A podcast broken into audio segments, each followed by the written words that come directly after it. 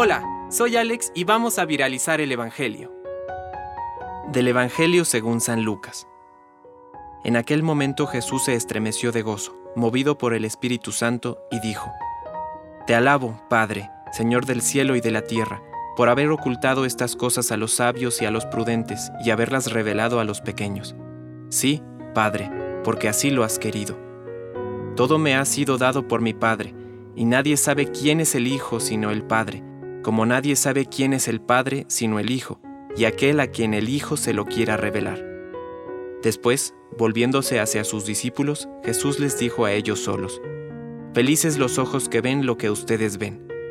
Les aseguro que muchos profetas y reyes quisieron ver lo que ustedes ven y no lo vieron, oír lo que ustedes oyen y no lo oyeron. Palabra de Dios. Compártelo, viralicemos juntos el Evangelio. Permite que el Espíritu Santo encienda tu corazón.